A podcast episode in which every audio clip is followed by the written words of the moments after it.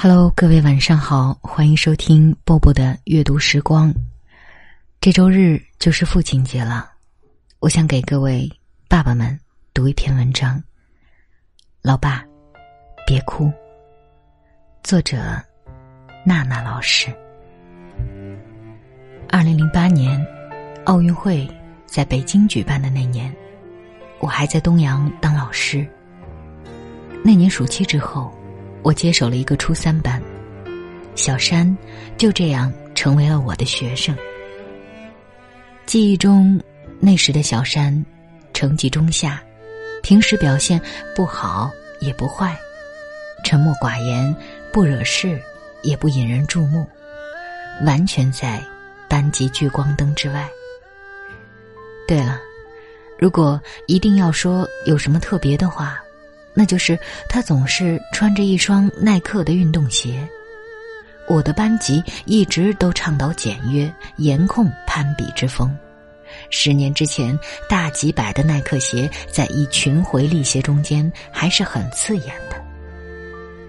我说了他几次，小山总是低着头一言不发，过后却照样我行我素。但除了学习，我也。实在找不出他的什么茬，况且我接手的是初三班，学生性格都差不多定型了，所以最终我也默认了小山穿耐克的特权。很多年之后，我才明白过来，小山那时执意要穿耐克，因为那已是他最后的尊严了。小山说他父母是开饭店的。有段时间，小山的成绩直落底部，我也有些焦虑，打电话给他爸爸，想请他来学校一趟。电话那头的声音含糊不清，夹着难懂的外地口音，说没时间过来，然后就一直结结巴巴的道歉。行，你不过来，那我过去家访，成不？也不行啊，老老师。我们很忙的，没时间接待。被我催得急了，小山的妈妈终于出现了。纯粹的农村妇女，搓着手，极不自在，很尴尬的样子，好像我是多大领导似的。我说了情况，表示按这个成绩考高中都困难，然后希望沟通一下，看看接下去怎么办才好。小山的妈妈垂着头，不敢正视我的眼睛，一直嗫嚅道：“都听老师的，都听老师的。”我叹了一口气。之前教过小山所在班级的老师也告诉我，小山的父亲是从来不管他的，至少初一、初二的时候，哪怕是家长会，都未曾露过面。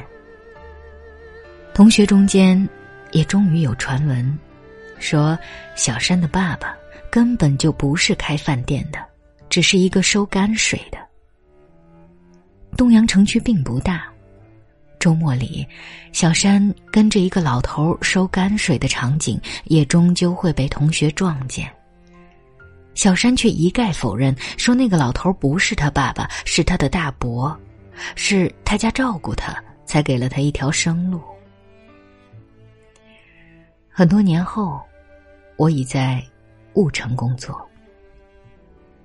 二零一七年，有一次偶遇小山，说起往事，谈起他的父亲，小山却一口承认：“我的老爸就是收泔水的。收泔水的老爸，没有知识，更没有特长，卑微。”如同尘埃，只能为幕后的泔水老板出卖自己的体力活，换取微薄的收入。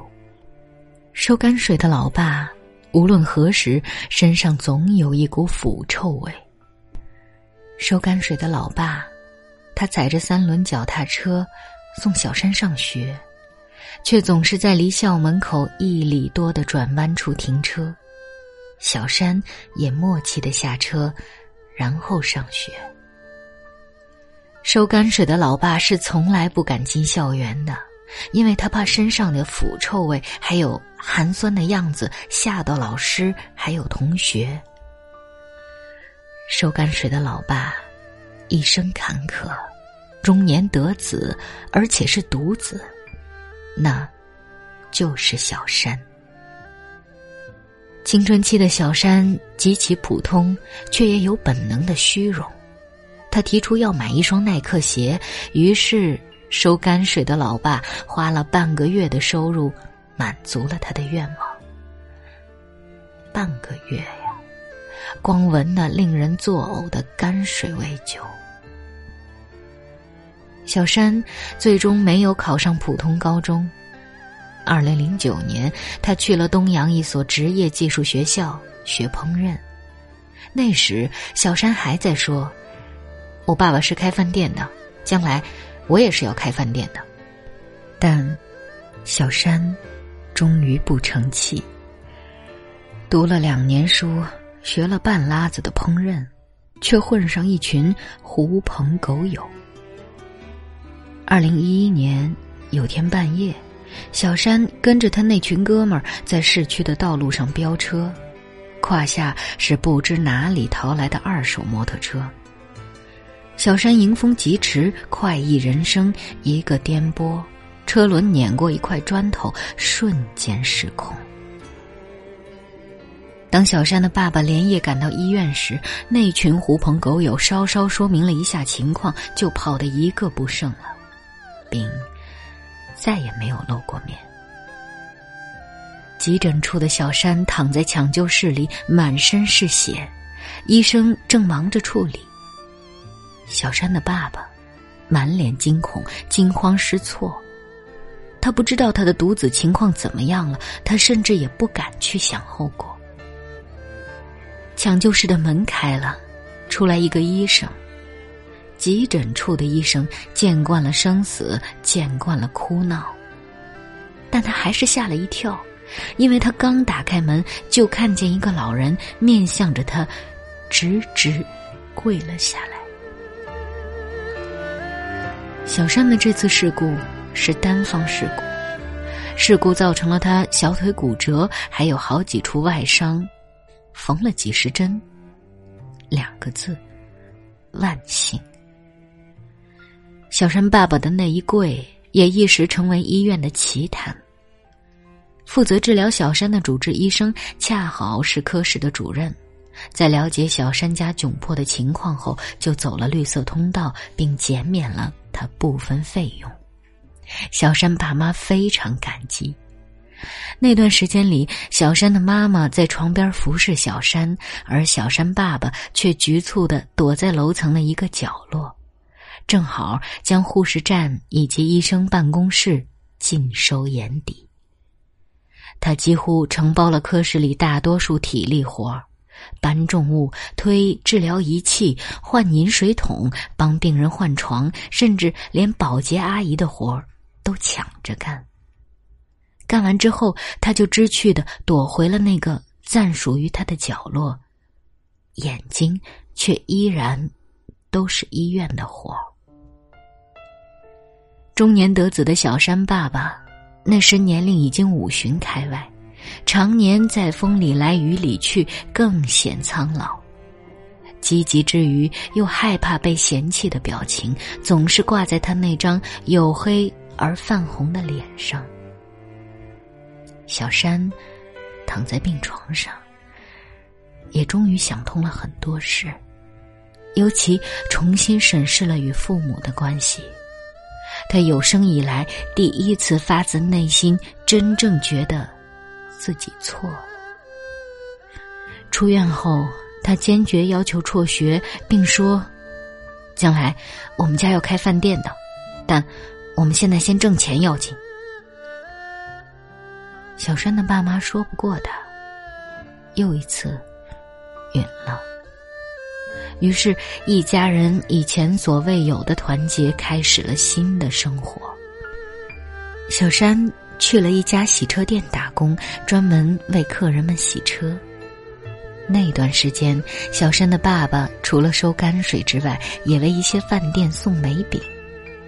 小山下班之余，也会跟随着他的父亲一起穿梭在小城的大街小巷。这一年的夏天特别热。有天下午，父子俩将数百个煤饼送到一家饭店的后院，并整整齐齐的堆好。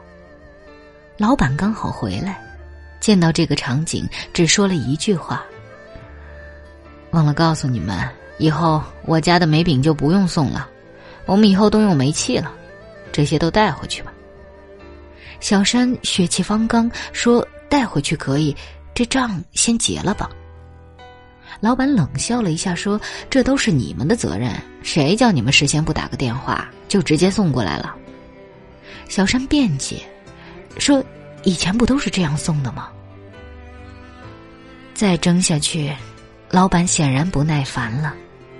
店里的伙计不知什么时候已经站在了老板的身后，摩拳擦掌。小山爸爸一直说：“没关系，没关系，带回去就就带回去吧。”于是，父子俩又顶着烈日，满身臭汗的把数百个煤饼装车带回。多年后，小山看到了这么一句话。经常说没关系的人，却早已遍体鳞伤。回想起这一幕，小山不禁失声痛哭。遍体鳞伤的老爸，是卑微的老爸呀。二零一一年冬天，小山爸爸的生日，小山送给了爸爸一双耐克鞋。这双鞋子花了小山七百多块钱，但都是小山打工挣的钱。小山爸爸人生第一次收到这么贵重的礼物，而且是来自儿子的首份大礼，他竟然罕见的哭了。这真应了一句话：当父亲给儿子礼物的时候，儿子笑了；当儿子给父亲礼物的时候。父亲哭了。小山爸爸说：“珊珊，你这么乱花钱，将来处女朋友的钱哪里来？”这双耐克鞋，小山爸爸平时根本舍不得穿，只有逢年过节他才会穿在脚上，当然也要四处显摆一下。这是儿子给买的鞋，小一千呢。转眼，到了二零一四年，小山此时已经在东阳某饭店当了一个服务员。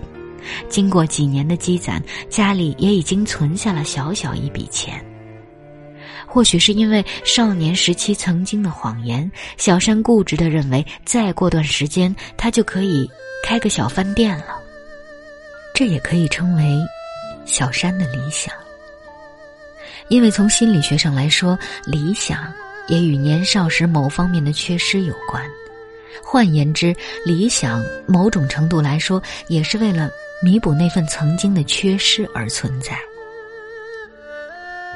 二零一四年秋天，小山爸爸有天突然感觉腹部有处地方疼得厉害，过了些日子，又出现了便血的情况。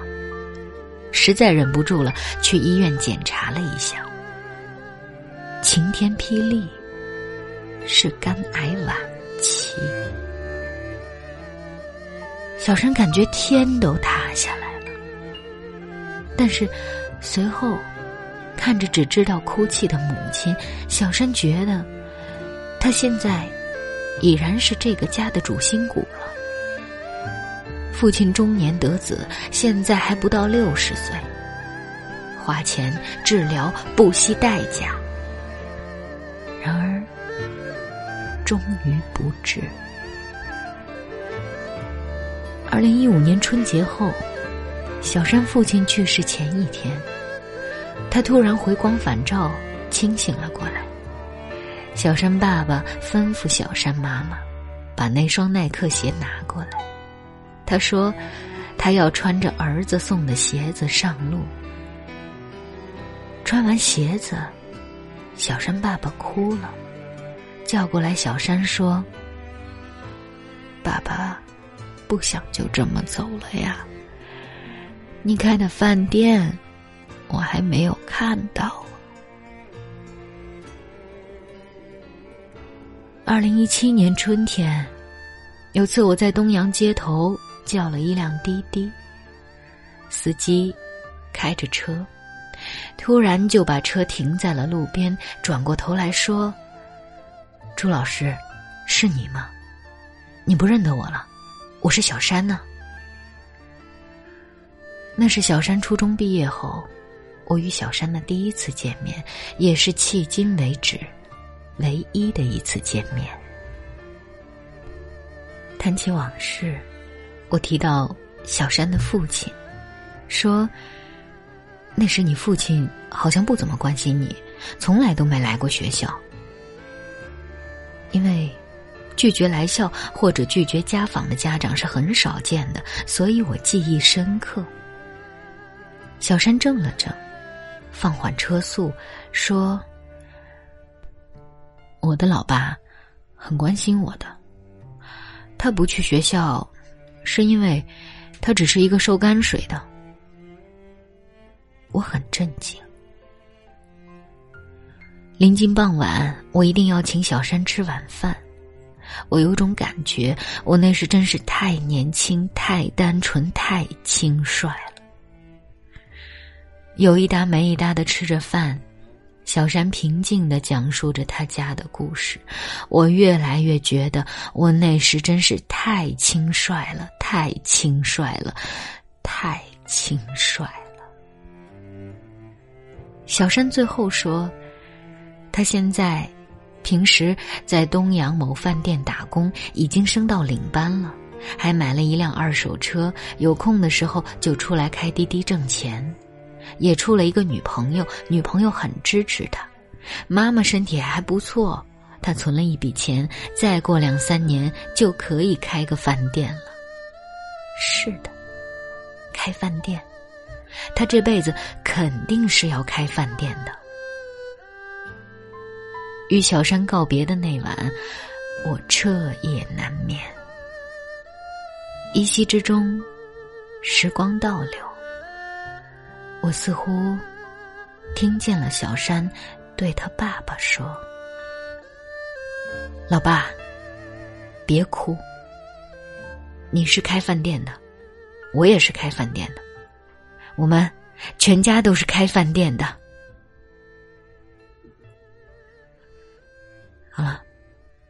嗯，这篇文章就为大家读到这儿。我知道你会哭，但是。爸爸如果看到的话，也会告诉你，别哭。那今晚就是这样吧。我是每天都会想爸爸的宝宝。晚安喽，爸爸，我一直带着你，从未忘记。在北京、纽约、伦敦和悉尼，把你撒进每一座美丽的港湾，把你融进翻涌的浪花里。爸爸，我想你。我想你，这思念让我痛彻心底，在天堂里，你能听到吗？我为你唱的这段旋律。那是第一次在你面前放声哭泣，空人把你身上的白布掀起，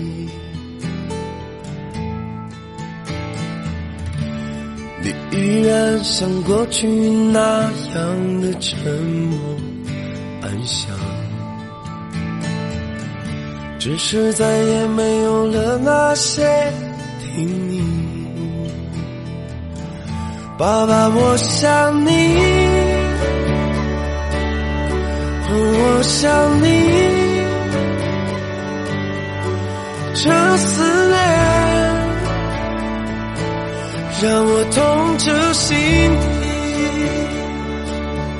在天堂里，你能听到吗？我为你默默祈祷的声